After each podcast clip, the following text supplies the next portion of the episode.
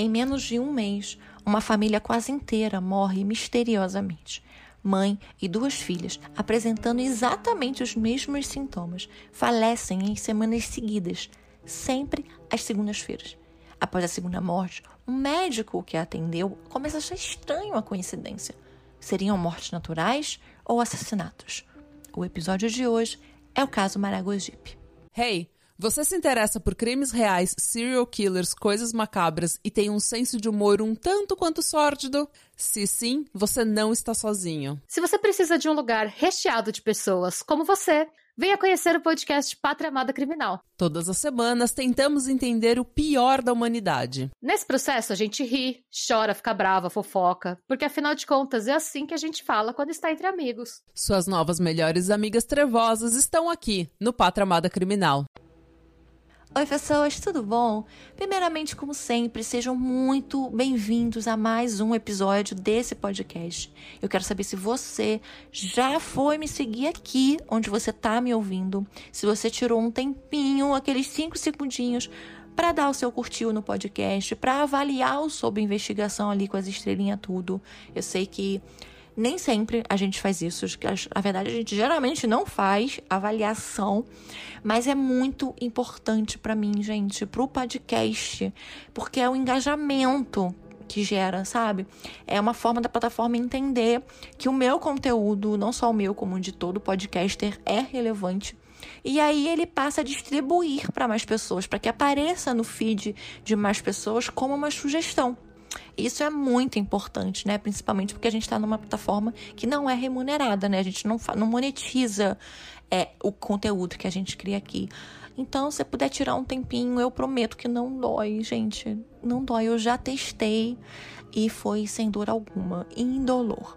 Se também vocês puderem, quiserem dar um feedback por escrito ou por áudio, então, por favor, estejam à vontade. Pode ser uma, um feedback negativo, pode ser um positivo. Eu acho até que o negativo, sendo construtivo, é até mais importante, porque só sabendo o que vocês que me, ou, me ouvem, né, não gostam no Sob Investigação, é, é sei lá, se é o caso que eu escolho, é a minha voz, se eu falo muito rápido, se eu falo muito devagar, ou se é a forma que eu conto os casos. Eu não tenho oportunidade de melhorar. O Sob Investigação a gente, né, na vida, a gente tá em constante melhoramento. Então a gente precisa desses feedbacks para que a gente melhore para o nosso próprio crescimento, para o crescimento do sob investigação. Então, se vocês puderem, quiserem, tiverem disponíveis, façam, tá? Vocês podem me encontrar é tanto lá no, no Instagram, tá? É, vocês podem me mandar uma mensagem lá no é, arroba sobre investigação, eu sempre falo aqui. No TikTok também, eu tô sempre lá postando, também é sobre investigação. Se você for daquele tipo de pessoa que gosta de mandar e-mail, não tem problema, a gente aqui tem um e-mail para você. É o sobre investigação com 2O no final, arroba gmail.com. E você também pode me encontrar no Telegram. Eu tenho um canal lá, na verdade eu tenho esse canal desde dezembro, mas eu não tava usando. Mas lá você vai poder, a gente vai poder conversar, trocar umas ideias, trocar casos, é, indicação de filme, de seriado, de documentário, de livro. É, eu tenho vários livros, vários e-books, vários PDFs sobre true crime, sobre criminologia, sobre psicologia forense, sobre perfilamento criminal. Tem algumas apostilas também que eu uso para fazer pesquisa. Então, eu tô lá querendo entrem lá e eu compartilho com vocês o material que eu tenho. Eu vou deixar o link do Telegram na descrição desse episódio e vou deixar também o link lá na bio do Instagram também, tá, gente? Então é só clicar que vai automático para lá. Agora vamos caso em si, né? Afinal de contas, vocês vieram para cá para ouvir um episódio. Então bora lá. Jefferson Eduardo Brandão, de 29 anos, e Adriane Ribeiro, de 23 anos, moradores da cidade de Maragogipe, na Bahia, se conheceram ainda na escola. Depois de um tempinho, eles começaram a namorar. E aí, durante esse tempo que eles namoraram na escola, eles terminaram e voltaram algumas vezes. Como Jefferson era um ex-usuário de drogas, a mãe da Adriane, a dona Rosa, não aprovava muito o namoro. Aí, em 2013, a Adriana engravidou da primeira filha do casal, Gleice Kelly da Conceição. Na época, o Jefferson já estava encostado pelo INSS depois de um acidente que ele teve de moto em 2011. E aí, no acidente, ele acabou tendo um, um traumatismo craniano e um aprofundamento do crânio. Então, assim, foi realmente foi bem grave o, o acidente. A Adriane e o Jefferson foram morar juntos, né? Resolveram que não iam casar, mas iam juntar os paninhos. E aí foram morar juntos na mesma casa. E aí, em 2016, eles tiveram uma outra filha, a Ruth Santos da Conceição. A Adriane era evangélica, ela era muito ativa na Igreja Universal já há alguns anos. E aí, em 2017, o Jefferson também começou a frequentar a mesma igreja. Depois de um tempo já na igreja, o Jefferson contou para Adriane que ele havia traído ela com uma ex-namorada. Mas aí a Adriane acreditou no arrependimento dele, na fé que ela tinha, na fé no casamento deles, na família deles, e aí ela perdoou e resolveu decidir seguirem com o casamento deles. Ainda em 2017, o Jefferson e outros três amigos da igreja foram num evento que a igreja estava promovendo na cidade próxima a Maragogipe, Conceição da Feira, que fica uns 40 quilômetros e meio mais ou menos de Maragogipe. Lá ele conheceu a Elisângela Almeida Oliveira e Valcir Boaventura Soares, que é o marido da Elisângela, e também conheceu os dois filhos deles a Elisângela fazia parte da congregação que eles foram, né, nesse evento. E aí, no final do, do culto, no final do evento, a Elisângela convidou ele, os amigos dele, o pastor que estava com ele, né, e algumas outras pessoas para ir, para ir jantarem na casa dela. E aí foi assim que eles começaram a interagir e tal, e acabaram ficando amigos. Quando Jefferson e a Elisângela se conheceram, né, o Jefferson e a Adriane estavam planejando se casar oficialmente. A Elisângela ela tinha, na época, um pequeno negócio de venda de salgadinho, venda de doce, e aí ela se ofereceu para pagar pelo casamento deles, dizendo que Deus tinha tocado no coração dela para ajudar o casal. Aí, a partir desse momento, a Elisângela e o Valci passaram a ir muito para Nagé, é um distrito da cidade de Maragogipe, onde o Jefferson e a Adriane moravam. A Elisângela se apegou muito no Jefferson. Inclusive, ela gostava que ele se referisse a ela como mãe, chamasse sempre ela de mãe. O casal estava construindo uma casa em cima da casa dos pais do Jefferson. Então, sempre que a Elisângela ia, né, para Nagé, ela ficava, ficava na casa em que eles viviam. E aí o Jefferson e a Adriane ou iam para casa dos pais dela ou iam para casa dos pais dele, deixando a casa para Elisângela ficar. Durante um tempo, ela ia e ficava um fim de semana. Então ela ia tipo sexta e aí ficava até domingo. Mas aí ela começou a dizer que ia ficar o fim de semana e ficava alguns dias. Bem, o casamento do Jefferson e da Adriane aconteceu na igreja, né? Como a Elisângela prometeu, ela pagou por tudo. A festa e tal, as despesas todas ficou mais ou menos uns 15 mil reais. E mesmo essas vindas, né, essas estadias prolongadas dela, que obrigava a Adriane né, a sair com as filhas da casa dela, né? Ela, a Adriane foi aceitando, né, por um tempo, até porque a Adriane se sentia muito agradecida pela Elisângela ter ajudado a eles, né? Assim, do jeito que ela ajudou. Afinal de contas, para né, pessoas que são humildes, 15 mil reais é muito dinheiro. Então, eles são pessoas muito humildes. Então ela sabia que foi um custo, né, que foi um sacrifício, então ela era muito agradecida. Então ela foi foi relevando, foi relevando, foi relevando, até que a paciência da Adriane acabou, porque as visitas começaram a durar semanas e começou a ser sempre. Aí então ela pediu pro Jefferson para conversar com a Elisângela. E aí ele foi conversar com ela. E aí ela ficou muito chateada com ele. Aí ela foi embora e sumiu por um tempo. Não apareceu, não entrava mais em contato, não respondia no WhatsApp, nem mandava mensagem também. Ela ficou bem desaparecida por um tempo. No fim de julho de 2018, agora, o outro ano, a Elisângela ligou para os pais do Jefferson, que moravam ali perto dele, e perguntou se ela poderia ir para Nagé e ficar por volta ali de um mês, se eles, né, se eles iam ficar incomodados se ela ficasse na casa deles. Mas eles permitiram. Nas reportagens que eu pesquisei, que eu li, para escrever esse roteiro, não ficou claro se durante essas idas dela para Nagé ela ia com os filhos e com o marido toda vez. Porque, como eu disse, ela começou indo no final de semana. Então, eu entendo que para parar um final de semana ela conseguiria ir com a família inteira. Mas quando ela passou a ficar semanas, não me fica claro, porque afinal de contas as crianças acho que precisam estudar, né? Não, não, também não tem informação se o marido dela trabalhava ou não. Então, eu, eu juro que eu fiquei com essa dúvida, sabe? Se ela ia acompanhada, se ela ia sozinha. Porque todas as reportagens que eu vi, em todas as matérias que eu li, esse ponto específico não fica claro. Bem, na primeira semana foi tudo super tranquilo. Ela ficava entre a casa dos pais do Jefferson, a casa do casal, e aí durante aquela semana ela foi para Conceição da Feira para ver como é que tava, acho que numa venda, uma lojinha que ela tinha. Nessa mesma semana, que é a semana do dia 22 de julho, né? A semana começava no dia 22, o cachorrinho da família de repente morreu, assim, sem explicação. No dia 30 de julho, já na outra semana, segunda semana que ela estava lá, o Jefferson e a Adriane colocaram um pouco de arroz, um pouco de frango para a filha deles mais velha, a Gleice, que na época tinha 5 anos, almoçasse. E aí ela foi se sentar no sofá junto com a Elisângela, né? Porque, como eu disse, ela estava lá, já era a segunda semana dela lá. Então, como ela estava lá na casa deles, a menina foi ficar com ela no sofá na sala. Os pais ficaram ali na cozinha, ficaram em outro cômodo da casa e deixaram a Gleice sentada no sofá com a Elisângela. Um tempinho depois, a Gleice chamou pelos pais, dizendo que estava passando muito mal. Aí eles correram com ela para um hospital, e ali em uma outra cidade ali pertinho, São Félix. E aí ela chegou no hospital, salivando muito e com sintomas que pareciam hiperglicemia, né, que é o excesso de açúcar no sangue. No fim do dia, a Gleice morre no hospital. E a causa da morte é dada como natural. Aqui não fica claro se a Gleice era ou não era diabética.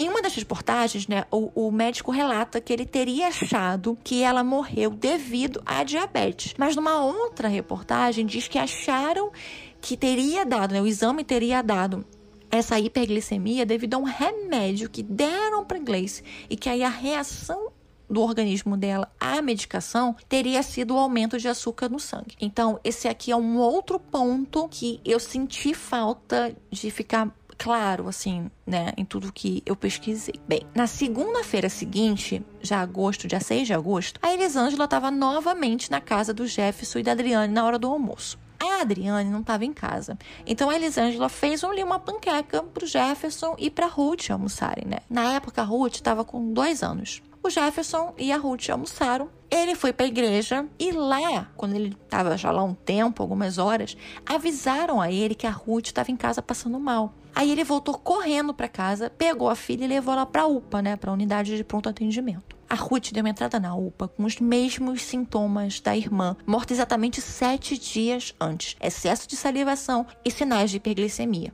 O médico que atendeu a menina, o Dr. Sávilo Santana, levantou então a hipótese de envenenamento, porque ele começou a achar aquilo estranho. A irmã dela tinha falecido uma semana antes, exatamente com as mesmas coisas. Então, por mais que tivessem imaginado que seria por hiperglicemia, por, por, por diabetes, era muito estranho duas pessoas, em uma diferença de uma semana, acabarem morrendo pela mesma coisa. Então, infelizmente, eles tentaram, tentaram, tentaram salvar a menina, a Ruth, mas a Ruth veio a óbito no mesmo dia, algumas horas depois de chegar na UPA. Adriana chegou a postar na sua página do Facebook após a morte das suas duas únicas filhas. Abre aspas. Amores, eu lutarei para chegar no céu para abraçar vocês. Fecha aspas. Uma semana depois, já na segunda-feira seguinte, dia 13 de agosto, a Adriane e o Jefferson almoçaram juntos. Aí no fim da tarde, eles se arrumaram e foram pro culto daquele dia. Aí nesse dia eles estavam sozinhos em casa. A Elisângela não estava. Mas, porém, entretanto, todavia, eles encontraram ela onde? Na igreja. E aí, ela estava lá, eles chegaram e aí Elisângela começou a insistentemente oferecer um chocolate morno para eles, chocolate quente, enquanto eles aguardavam o início do culto, que seria às 7 horas da noite. Como eles tinham almoçado muito tarde, eles não estavam com muita fome, então eles não, não aceitaram. Mas como Elisângela estava insistindo muito, a Adriane resolveu aceitar o chocolate para não fazer desfeita. E aí, tanto ela quanto como alguns outros membros da igreja acabaram tomando o chocolate. Por volta das sete e meia da noite, mais ou menos, o culto já tinha começado há um tempinho. A Adriane chama o marido e diz que está se sentindo muito mal e que já está ficando com medo. E aí eles correm para a mesma UPA, com os exatos mesmos sintomas das filhas. A Adriane morre naquela mesma noite.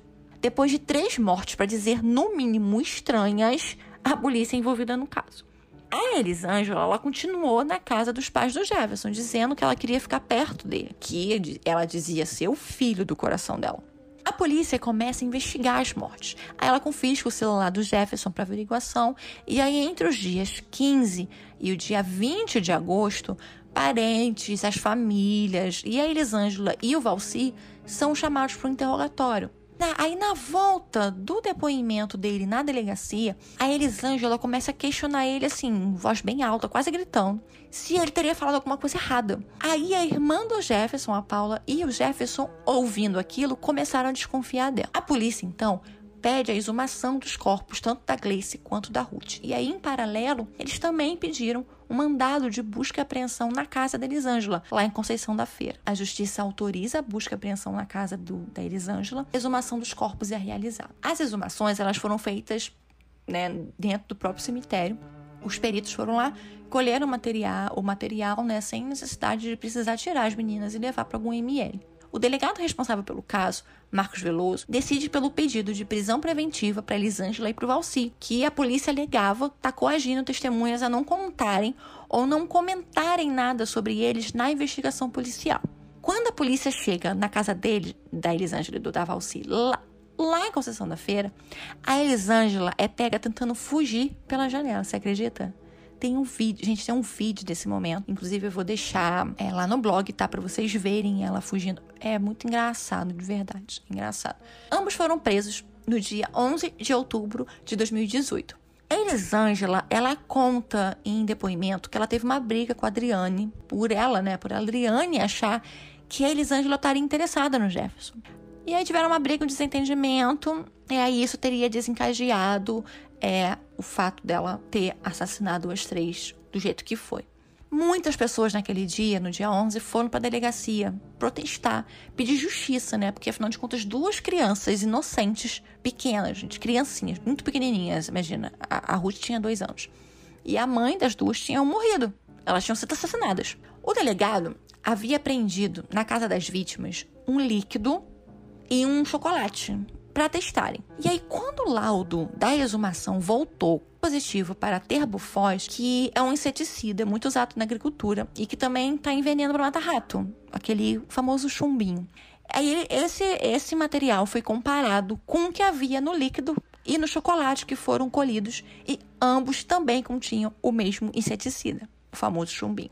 Por falta de provas, o Falsi foi solto em novembro do mesmo ano a Elisângela ficou detida na penitenciária Lemos de Brito, no conjunto penal feminino. Ainda presa, ela deu uma entrevista para uma TV local em que ela insinuava que o Jefferson teria matado a família. Eu vou deixar até para vocês ouvirem uma parte da, dessa entrevista. Eu falei com o cara é. Jefferson procurar Juruca e Josi, que são Josi é a irmã dele, a qual estava presente na hora que Juruca falou que Adriane, 15, mais ou menos 15 dias antes de falecer, essa Adriane teve lá no mercado de Juruca e ele disse que sentiu a Adriane um pouco triste. Ele perguntou cadê Dum? Ela disse Dum está lá de junto do, em cima no outeiro falando com Xena. E aí que ela relatou fazer uma besteira que ninguém nunca vai entender. Mas até então eu não falei isso em nenhum dos meus depoimentos porque Irmã Raquel, quando as meninas faleceu, foi lá e deu uma resposta a Jefferson de Deus, que disse que era Deus que tá estava levando as meninas para no futuro Jefferson não sofrer. Então, assim, em nenhum momento eu achei que seria envenenamento diante da justiça, diante de quem for, mas ele jamais vai negar diante de Deus isso que ele falou. Também nos Entendeu? meus primeiros depoimentos, quando foi me perguntado se eu sabia se Jefferson tinha alguma coisa com Xena, eu falei que não, mas no meu celular, a qual não foi levado no dia da busca em apreensão, porque eu tinha falado com o delegado que meu celular estava quebrado. E o delegado não levou porque ele estava quebrado. Esse celular que está no concerto, onde tem muitas mensagens de Jefferson falando que ia se separar de Adriane. E no mês 6, esse Jefferson também chegou a bater em Adriane. É tanto que no message, se for fazer o backup, vai ver Adriane me falando que o senhor Jefferson tinha batido nela e que Jefferson tinha mudado para todo mundo, menos dentro de casa. E eu sempre defendendo ele, orientando ela a não se separar do esposo dela. Todas essas mensagens tem, porque Jefferson fala que ele não estava nem mais com esse amor todo comigo, sendo que durante a morte das meninas, no celular também, que não foi levado para busca e apreensão, tem as mensagens de Jefferson, falou, oi minha mãe, como é que tá? Tudo direitinho. Então, assim, a gente está sendo, sendo acusado de uma coisa que a gente não cometeu. Crendo que Deus ele fará justiça, que ele vai fazer o melhor. O meu erro foi ter amado Jefferson demais como mãe. Então, quando o Jefferson sempre me falava que pastor Wilton, quando levou ele lá em casa, logo depois disse: Irmã Elisângela é rica, se, se encosta nela. Então, tudo que Jefferson me pedia, ele disse que ele nunca me pediu nada, mas nas mensagens vai ver que ele me pediu ajuda para casa, ajuda para o casamento. Tudo que eu fiz, Jefferson, foi por amor, amor de mãe. Hoje eu não me arrependo de nada, porque eu sei que um dia Deus fará justiça. Então ela insinua que eles estariam brigando muito e por causa disso ele teria matado a família toda. É, eu vi até uma reportagem que também houve, foi levantado a possibilidade da Adriana ter matado as filhas. E aí, por não aguentar o que ela fez, ela acabou cometendo suicídio. Eu também li um pouco sobre isso. E aí aquela publicação dela no Facebook que eu contei para vocês antes, né, que eu li para vocês, é para muitas pessoas reforçava o fato de que a verdade seria que foi ela que matou as filhas e depois se matou. Porém, não tem nada que corrobore essa, essa, essa teoria, essa hipótese, né? De que ela tivesse depressiva, de que ela estava infeliz, ou qualquer coisa que justificasse ela ter tomado esse tipo de atitude. Assim como também não foi encontrado nada que justificasse o porquê o Jefferson mataria a esposa e as filhas. Então, fica aí para quem quiser conjecturar há também essas. Foi levantado também essas duas hipóteses. Em 2019, o processo judicial finalmente andou. Houve duas audiências. Na primeira foram ouvidas as testemunhas de defesa e na segunda audiência as testemunhas de acusação. A Elisângela foi indiciada e acusada de homicídio triplamente qualificado. E aí as qualificadoras foram motivo torpe, dissimulação e uso de veneno. O julgamento em si ainda não aconteceu, né? Então não é um caso que foi concluído. Ela está presa, ela ainda está presa, porém. Vamos lembrar, né, que 2020, no início de 2020, foi quando começou a pandemia. Então, eu acredito que devido a isso, como todo o judiciário parou, então não foi possível continuar é, o julgamento. A última movimentação que eu encontrei no processo dela foi desse ano, em março. O advogado dela fez um pedido de habeas corpus, né? O, o nome dele é Richard Lacrosse. Ele alegou que a Elisângela precisava de um relaxamento de pena ou então de uma prisão domiciliar devido a problemas de saúde que ela tem, né? Ela tem diabetes e ela tem hipertensão. Ela tem também uma doença chamada bexiga neurogênica, que é um distúrbio causado por lesões cerebrais e que acaba fazendo você perder o controle da bexiga. Então você não consegue controlar é, a urina dentro da bexiga, né? E aí na prisão, né, ele dizia, ele alegava no pedido dele que ela poderia pegar alguma infecção, que os remédios não eram dados na hora certa, da maneira correta, então que ela poderia acabar piorando o quadro dela de saúde devido a isso. Porém, o pedido dele foi indeferido, então ela continua presa. Bem, esse foi o caso de hoje. Quem é da Bahia aí, se tiver alguém da Bahia me ouvindo, você lembra desse caso? Você tem alguma outra informação, ou você é de Maragogipe, você conheceu as pessoas, você conhece o Jefferson, sabe como ele tá. Ele agora, não sei agora como, como estão as coisas. Existe uma notícia que eu li sobre ele, foi do ano passado, que ele estava terminando de construir a casa deles, né, que era seria dele, da Adriane. E então ele estava morando na casa dos pais e que depois que a casa ficasse pronta, ele ia se mudar para casa. E foi a última coisa que eu li sobre ele, mas tem um ano isso, né? Então não sei como ele tá hoje. Então se alguém de Maragogipe ou alguém de perto estiver ouvindo, me fala depois é, como estão as coisas, ou se você conhecia esse caso, se você viu na televisão na época. É um caso muito triste, né? É muito. Eu achei muito bizarro porque as três morreram sempre em, em segundas-feiras e em segundas-feiras seguidas, né? E, e, e, foi dentro do mês que realmente coincidiu com justamente o mês em que a Elisângela ficou em, em segundas-feiras que ela estava na casa deles. Então, eu não sei, eu achei, fiquei intrigada, fiquei curiosa para saber se existia algum simbolismo nisso, sabe?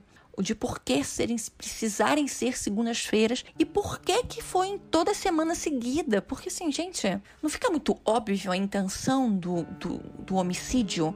Porque você mata numa semana com o mesmo veneno? Você mata numa semana, sete dias depois na outra, sabe? Seguidamente com o mesmo veneno? Não sei, eu, eu não acho uma coisa muito esperta de se fazer. Não sei. Queria entender. Ela, ela não, ela não, ela não admite os assassinatos. Ela diz que ele é inocente, que ela não fez nada. Quer dizer, depois ela confessou na delegacia, mas ela publicamente ela diz que ela não fez nada, que ela é inocente, que ela foi coagida, não teve nada disso. Então, não sei, era uma coisa que eu queria entender do porquê de ser tão rápido, sabe? De porquê que do nada, assim. Mas vou ter que ficar com essa curiosidade de guardar para mim, né? E, e, sem contar que é uma maldade, né? Porque matar duas crianças, duas menininhas que mal viveram, não tiveram oportunidades, não tiveram chance, elas não puderam nem se defender, não sabiam nem o que estava acontecendo. É, acho que toda morte, toda morte importa, óbvio, toda morte dói, mas sei, quando é criança, né? mas assim, do jeito que foi, tão covarde, é muito doloroso, gente. É uma história muito dolorosa de você pesquisar, de você ler sobre. Não sei se é porque eu sou mãe, mas todo caso de criança é um caso que me pega de um jeito diferente. É muito, muito, muito difícil, é muito triste. Bem, eu vou ficando por aqui, mas como eu disse, eu tô lá nas redes sociais, tô esperando o feedback de vocês, hein? Vamos lá conversar, tô esperando vocês bater um papo. Esse caso, como eu disse, tá em aberto, não foi julgado, mas eu tô de olho nele. Então, assim que eu tiver qualquer novidade, assim que ela for julgada, havendo a condenação, eu volto para atualizar o caso, tá? No início de algum, de algum episódio mais pra frente, para dizer se ela foi condenada ou não, e se ela for condenada, qual o tempo de prisão e qual o, time de, o tipo de regime que ela vai pegar. Se é regime fechado, regime aberto, regime semiaberto. Eu volto, não vou deixar vocês sem atualização, não, tá? Vou manter vocês atualizados. O roteiro desse episódio, como sempre, vai estar tá lá no blog, junto com todas as fotos, junto com os vídeos e também com as fontes que eu usei como referência para escrever esse roteiro. Eu espero vocês no próximo episódio. Até lá. Beijos! Hey! Você se interessa por crimes reais, serial killers, coisas macabras e tem um senso de humor um tanto quanto sórdido? Se sim, você não está sozinho. Se você precisa de um lugar recheado de pessoas como você, Venha conhecer o podcast Pátria Amada Criminal. Todas as semanas tentamos entender o pior da humanidade. Nesse processo a gente ri, chora, fica brava, fofoca, porque afinal de contas é assim que a gente fala quando está entre amigos. Suas novas melhores amigas trevosas estão aqui no Pátria Amada Criminal.